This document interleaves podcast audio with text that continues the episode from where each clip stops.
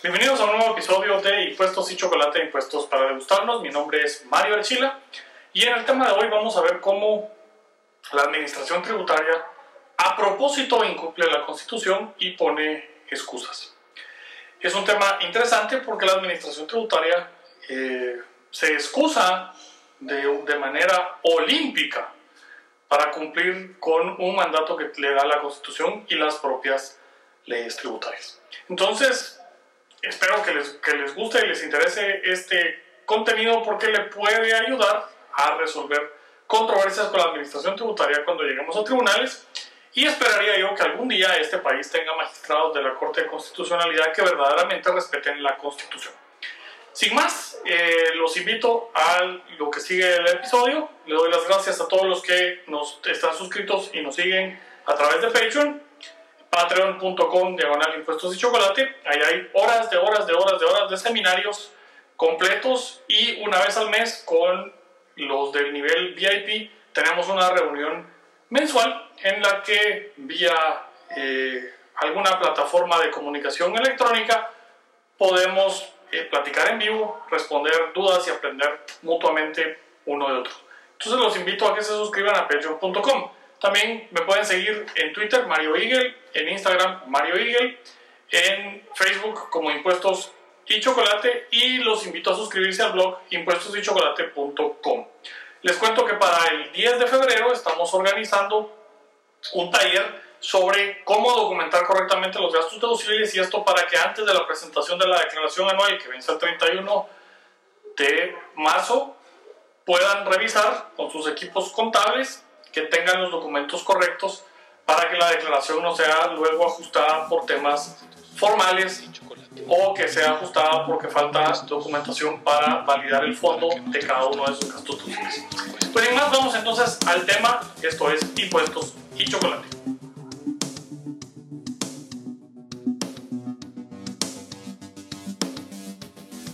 Como les decía, eh, la administración tributaria pues ya se ha venido excusando, esto es, esto es ya costumbre desde que se creó la administración tributaria, de excusarse en el cumplimiento de la Constitución. Eh, y les voy a leer esto es de una resolución de, de, la administración tributaria contra la cual estamos pues peleando ya eh, en el contencioso administrativo. Y dijo SAT, Respecto de la inconstitucionalidad en caso concreto del artículo 93 del Código Tributario, tendrá que plantearla al órgano correspondiente para hacer valer el derecho que en ley le corresponde, ya que no es competencia de la Superintendencia de Administración Tributaria conocerla, toda vez que por mandato constitucional y con base en los artículos 267 y 268 de la Constitución Política de la República de Guatemala, es facultad de la Corte de Constitucionalidad, que actúa como tribunal colegiado con independencia de los demás organismos del Estado, conocer las acciones en contra de las leyes que contengan vicio parcial o total de inconstitucionalidad, por lo que el argumento planteado es improcedente. Primero hay que aclarar que obviamente la administración tributaria no puede resolver una inconstitucionalidad en caso concreto, pero tiene obligaciones respecto a las normas constitucionales para su operación y para su cumplimiento, que debe obligatoriamente como un órgano que ejerce poder, poder tributario derivado, y tiene capacidad de decisión, además el tributa también tiene eh, la obligación de resolver en, los recursos como tal, entonces ejerce poder. Y hay obligaciones que, tanto que pone tanto la Constitución como el Código Tributario respecto a la aplicación de normas tributarias. En primer lugar, tenemos que el artículo 2 del Código Tributario indica cuáles son las fuentes del derecho tributario y su orden jerárquico. Y ahí vamos a encontrar que habla de las normas constitucionales, que van por encima de la ley.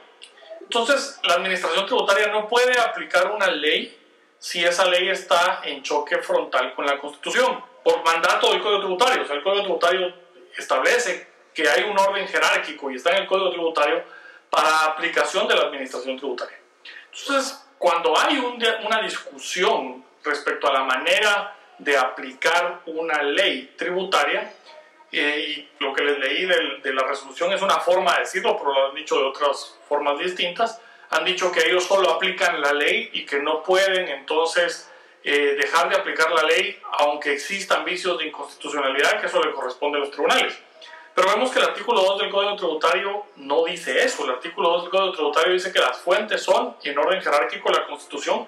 y luego las leyes. Por lo tanto, no puede aplicar una ley que resulta en violación directa con la Constitución. Luego, el mismo Código Tributario en el artículo 4, cuando habla de los principios aplicables a la interpretación, nos dice claramente que se deben aplicar los principios constitucionales, los principios contenidos en la Constitución, que no son los principios tributarios, son todos los principios constitucionales. Y por eso, en el caso específico del artículo 93, no necesariamente es que declare inconstitucional el artículo 93, eso no lo puede hacer, pero sí puede, al momento de encaminar su interpretación, el hacer la interpretación de una manera que sea acorde a principios constitucionales y no puede aplicar una norma cualquiera que ésta sea cuando esa aplicación y esa interpretación no es la única y existe una forma de interpretar la norma que sea en armonía con la propia Constitución. Entonces, vemos que tenemos ya dos normas que el Código Tributario nos da respecto a la aplicación, a la jerarquía de las normas tributarias y a la aplicación vía interpretación bajo principios constitucionales. Eh, principio constitucional de no retroactividad, por ejemplo, eh, no confiscatoriedad, que es, que es un principio tributario como tal, eh, de seguridad jurídica pudiera ser otro, eh, de promover el bienestar social y digamos que eso pudiera estar amarrado en, en cuanto al cobro de un tributo puede causar un menoscabo en la persona y en su patrimonio y la constitución habla que el Estado se conforma para brindarle al ciudadano ciertos elementos dentro de esos, eh, la seguridad y, en, otras palabras, su prosperidad. Y esto pudiera hacer que haya una aplicación que resulta confiscatoria, pero al mismo tiempo viola estos, principios. Entonces debe buscarse una interpretación armónica entre la ley la ley tributaria y la constitución política de la República.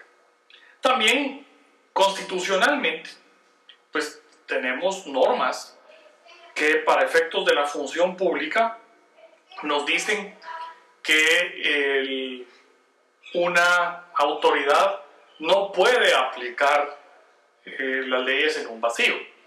El artículo 152 de la Constitución Política de la República nos dice que el poder público está sujeto a la Constitución y las leyes. Por eso es que no puede un funcionario público emitir una resolución aplicando una ley de manera que esa resolución viole la Constitución. Eh, eso es un delito. Existe la emisión de una resolución contraria a la Constitución. ¿Y qué tenemos de eso? Cuando, por ejemplo, emite una resolución sin tener facultades legales para hacerlo. Eh, ya iba a decir sin tener facultades mentales para hacerlo, pero eso es otro asunto, ese es otro rollo y ahí pues eh, no me voy a meter a hablar de las facultades mentales de nuestros funcionarios, aunque a todos nos quede claro cuáles son. Pero el, sí necesita de las facultades legales y si una ley no le otorga esas facultades no puede emitir una, una resolución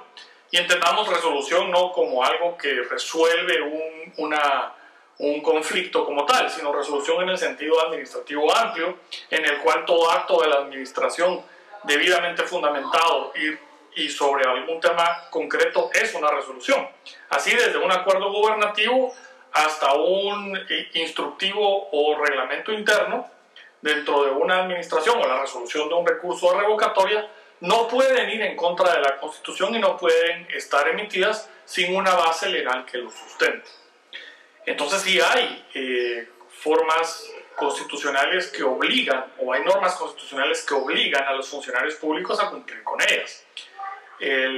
y no es entonces cierto que la administración tributaria no puede aceptar un argumento de inconstitucionalidad por interpretación. O sea, si yo le digo al tributa, mire, la gerencia está aplicando una norma en violación de principios constitucionales, el tributa no me debería de poder contestar que la inconstitucionalidad le corresponde solo a los tribunales. Me debería poder contestar, tiene, tiene razón, la Constitución nos marca ciertos parámetros para el ejercicio del poder público en el 152, por ejemplo, eh, y eso nos lleva a que debemos interpretar esta ley, impuesto a la renta, IVA, timbres, fiscales, ISO, eh, código tributario en cuanto a sanciones, lo que sea, de manera que sea armónico con la Constitución o yo estaría como tributa emitiendo una resolución contraria a la Constitución y eso es un acto delictivo. El artículo 154 también de la Constitución nos dice que los funcionarios deben rendirle fidelidad a la Constitución.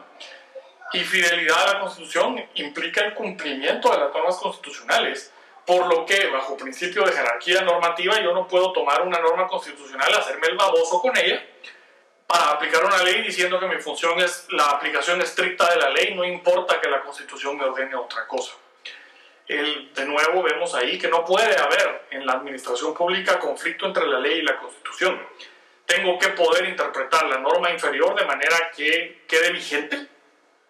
porque si la interpreto de manera que es contraria a la Constitución, estoy cometiendo esa, e, e, esa ilegalidad y estoy quebrando el principio de jerarquía normativa que le corresponde a todo intérprete de la ley hacerlo. No puedo declarar inconstitucional una norma, pero no puedo hacer una aplicación inconstitucional de la norma eh, como tal. Y a propósito, y diciendo que a mí no me corresponde aplicar la constitución, sino que estrictamente la ley. La ley deriva de una norma constitucional y no puedo entonces violar nunca vía un acto administrativo esa constitución. Y luego pues encontramos el principio general de jerarquía normativa en el artículo 44 de la constitución misma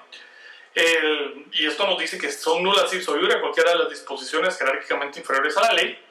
que la disminuyan, eh, modifiquen o tergiversen. Entonces, dentro de las disposiciones jerárquicamente inferiores a la ley, incluye las resoluciones de los órganos administrativos. Entendido esto como un acto de voluntad de la administración pública y obviamente de la superintendencia. Entonces, cuando vemos toda esta normativa, partimos de que el derecho tributario es constitucional, jerárquicamente su norma superior, la Constitución, luego las leyes y luego los reglamentos que emite el presidente, no los reglamentos que emite el directorio, eso hay que tenerlo clarísimo, esos son los reglamentos que emite el presidente, artículo 2, numeral tercero, que me, que me dice que las normas tributarias las debo de interpretar siempre conforme a los principios contenidos en la Constitución, y esos son todos los principios contenidos en la Constitución, desde el artículo 1 hasta el último de la Constitución, no puedo entonces aplicar eh, las leyes tributarias en el vacío y haciendo caso omiso de las normas constitucionales. Y luego la función pública se, se, debe ejercer con fidelidad a la Constitución, por lo tanto, eso quiere decir que mi actuar como funcionario público tiene que estar primero de acuerdo a la Constitución, seguido y fundamentado por una ley. Si no tengo ley, no, la, no puedo entonces ejercer una función y tampoco puedo tomar una ley y, aplicarla cuando eso viola de manera directa la Constitución o la forma de interpretar la Constitución eh, que tengamos ya sentado en el bloque constitucional, las sentencias y demás. Eh, y por eso es que sorprende que sigan insistiendo en la administración tributaria que ellos aplican la ley, porque la ley en nuestro sistema, en el sistema positivo de derecho y nuestro sistema jerárquico, la ley no se puede aplicar si contradice una norma superior. Eso es un principio básico de la aplicación de la legislación. Y eh, la Constitución como norma suprema debe siempre prevalecer sobre cualquier norma y en cualquier ámbito. Eh, si bien hay vías exclusivas para atacar de inconstitucionalidad en caso concreto eh, una norma que está siendo aplicada en violación a la Constitución, también hay un mandato constitucional que obliga a todo funcionario público a primero darle cumplimiento a la Constitución. Y el Código Tributario, adicionalmente, le incluye la obligación de interpretar la norma, la norma legal, la norma de la ley tributaria, conforme a esos principios constitucionales. Eh, así que yo esperaría que alguna vez empecemos a haber en el país que los funcionarios públicos dicen yo no puedo aplicar esa norma porque viola la Constitución y el, eh, no, o no la puedo aplicar de esa manera porque viola la Constitución y entonces voy a adecuar mi interpretación de la ley a esa Constitución que me rige, aunque no sea la forma en la que más le convenga al ente administrativo, pero tenemos que entender que la función de la Constitución no es a conveniencia del órgano administrativo, sino como limitante del ejercicio del poder público y como garantía de defensa de un ámbito privado o un ámbito de, la acción del ciudadano frente a ese poder público. Entonces, sin más, me despido. Espero que, que este, este episodio sea de utilidad y en los litigios con la administración tributaria se invoque la supremacía constitucional siempre al momento de hacer las interpretaciones. Por eso es importantísimo que desde el momento en el que se tiene un requerimiento de la administración tributaria se hagan acompañar por eh, abogados para poder hacerle ver a la administración tributaria donde hay fallos de interpretación constitucional en su actuar. Mi nombre es Mario Archila, esto fue Impuestos y Chocolate y espero verlos en Patreon y las demás redes sociales. Ha sido un gusto y hasta la próxima semana.